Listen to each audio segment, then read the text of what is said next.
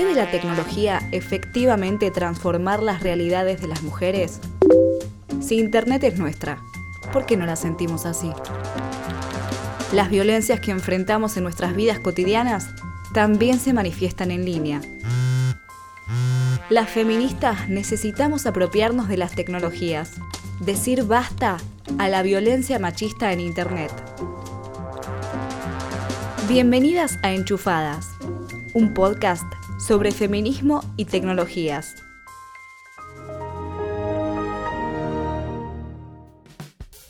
Afirmar que los medios masivos de comunicación contribuyen a la difusión del modelo patriarcal de la sociedad, además de reforzar los estereotipos de género, parece algo indudable.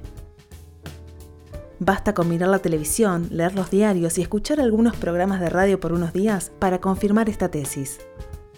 Actualmente, los medios comerciales son funcionales al sistema, reproducen y crean modelos femeninos y masculinos, es decir, de lo que social y culturalmente es considerado adecuado del ser mujer y del ser varón. Los resultados del último informe del Proyecto de Monitoreo Global de Medios, realizado en 2015, dan cuenta de esta situación y demuestran además que aún queda un buen trecho por recorrer en materia de comunicación equitativa. ¿Quién figura en las noticias? ¿Qué rol tenemos las mujeres en los medios digitales?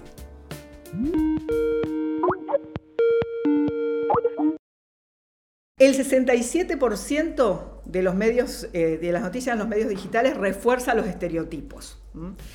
Claudia Florentín, periodista, miembro fundadora de la Red de Periodistas de Argentina en Red por una comunicación no sexista, asociada de la Asociación Mundial para la Comunicación Cristiana. En las imágenes en las noticias, igual que en los medios eh, tradicionales, eh, vemos la mujer más fotografiada eh, más representada en los medios que el hombre. Y también, al igual que los medios tradicionales, eso es muy fuerte a nivel global, eh, la relación de las mujeres con eh, el parentesco, digamos, los lazos familiares. A los hombres es bajísima la representación de esto, en las mujeres es siempre mucho más alta. Eh, y esto también se ve reflejado en los medios digitales. No hay cambios con respecto a los medios tradicionales. En Twitter, la centralidad de las mujeres en las noticias es esta, 9 mujeres, 68 hombres. Bueno, esto es el número que nosotras tenemos. Sobre 77 noticias, en 9 mujeres son centrales y son 68 noticias en las que los hombres son protagonistas de las noticias. Protagonistas de la noticia y también consultados como expertos. Los hombres son expertos porque son expertos. Nadie cuestiona por qué son expertos. Las mujeres, cuando nos consultan, en muy pocos casos aparecemos como expertas.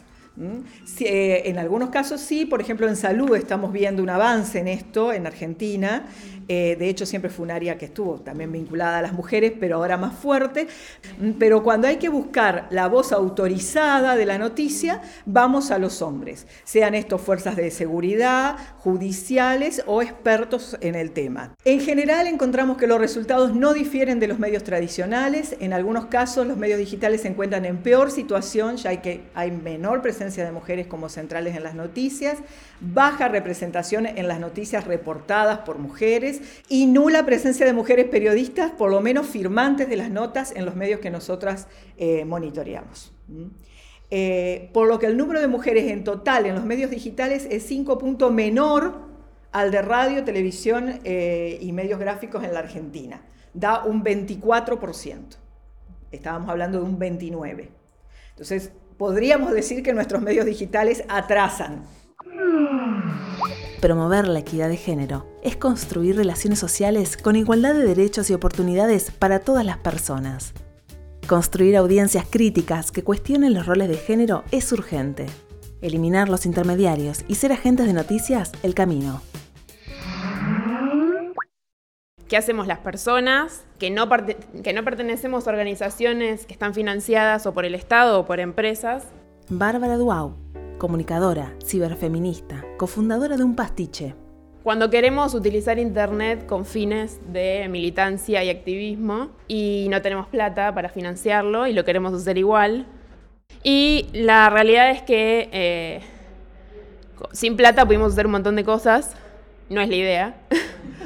Eh, pero armamos un observatorio de, medios, armamos tres monitoreos hicimos cinco campañas digitales eh, de activismo ciberfeminista de alguna manera. Escribimos muchas notas y nos dieron y nos devolvieron mucho amor feminista y, ganas de seguir haciéndolo. Pero cuando arrancamos, nuestra expectativa era un poco más grande que la que finalmente terminó siendo la realidad. Eh, seguimos con ganas de cambiar el mundo, pero quizás hay que pensar en cuáles son las alternativas para cambiar algunas cosas y no solamente cambiar el mundo. Eh, queríamos terminar con el sexismo en los medios y es muy difícil. Eh, con lo cual cambiamos el foco y apuntamos hacia otro lugar que era pensar en las audiencias, ¿no? Pensar en, en aquellas personas que están del otro lado y que quieren hacer algo al respecto y que no necesariamente están amparadas en una organización o en el Estado o en alguna política. Y también queremos cambiar a las agencias de medios, pero quizás en ese camino podemos hacer que las personas que consumen esas cosas piensen de nuevo si lo quieren consumir, piensen de nuevo si lo quieren comprar, si les interesa eh, hacer algo al respecto de aquellas agencias de medios que ya de alguna manera tienen el poder de decir qué es lo que queremos leer, o ver, o eh, investigar en Internet. Entonces pensamos en construir algunos datos que nos ayudaran a mostrarle a la gente qué era lo que había que cambiar. Pero algo aprendí en todo ese camino, y que es que si participás o querés generar algún tipo de acción porque pensás que Internet es un espacio transformador y porque pensás que Internet es un espacio en el cual se pueden negociar ciertas prácticas y, ciertas normas sociales que ya están muy instaladas, que son algunos de los principios feministas de Internet. Si queremos hacer algún tipo de cambio con las herramientas que ya tenemos, primero hay que saber qué elegir y acotar muy bien y en este caso trajimos el ejemplo del Observatorio de los Juegos Olímpicos de Río 2016. Todo lo que hablábamos de empoderar a las audiencias y generar audiencias críticas de los medios de comunicación y no esperar que lo haga otra persona o que lo haga un organismo, aunque es, necesario que exista y que, motorice con dinero también estas cuestiones, pero usar las herramientas para decir esto está mal, esto no me gusta, me pueden representar de otra manera. Funcionó. Hicimos un monitoreo en siete países de 35 medios y 900 notas, todos sin un peso, solamente porque había un montón de gente que lo quería hacer. Recibimos denuncias de sexismo mediático porque armamos un, formulario de denuncia que más que nada, más que las denuncias en sí, queríamos que la gente mirara críticamente las noticias. Las denuncias eran un poco una excusa para que las audiencias tomaran real conciencia de lo que estaba pasando. El poder transformador de Internet eh, como espacio de, negociación de las normas eh, sociales que ya están instaladas, para nosotras con el trabajo de un pastiche fue claro que es así y que lo podemos utilizar para generar grandes cosas.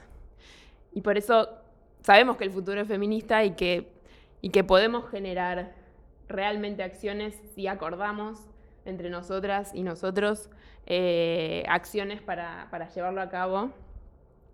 Pero bueno, hay que ponerse de acuerdo.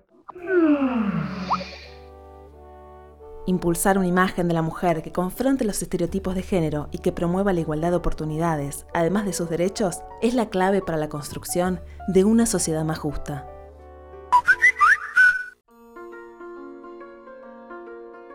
Esto fue Enchufadas, un relato sobre las experiencias que vivimos las mujeres con las tecnologías.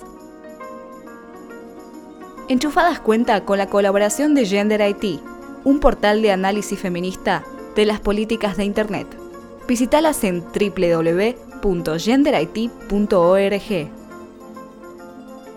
Una realización de Tristana Producciones para graves y agudas, que se emite por Radio Sur FM 88.3.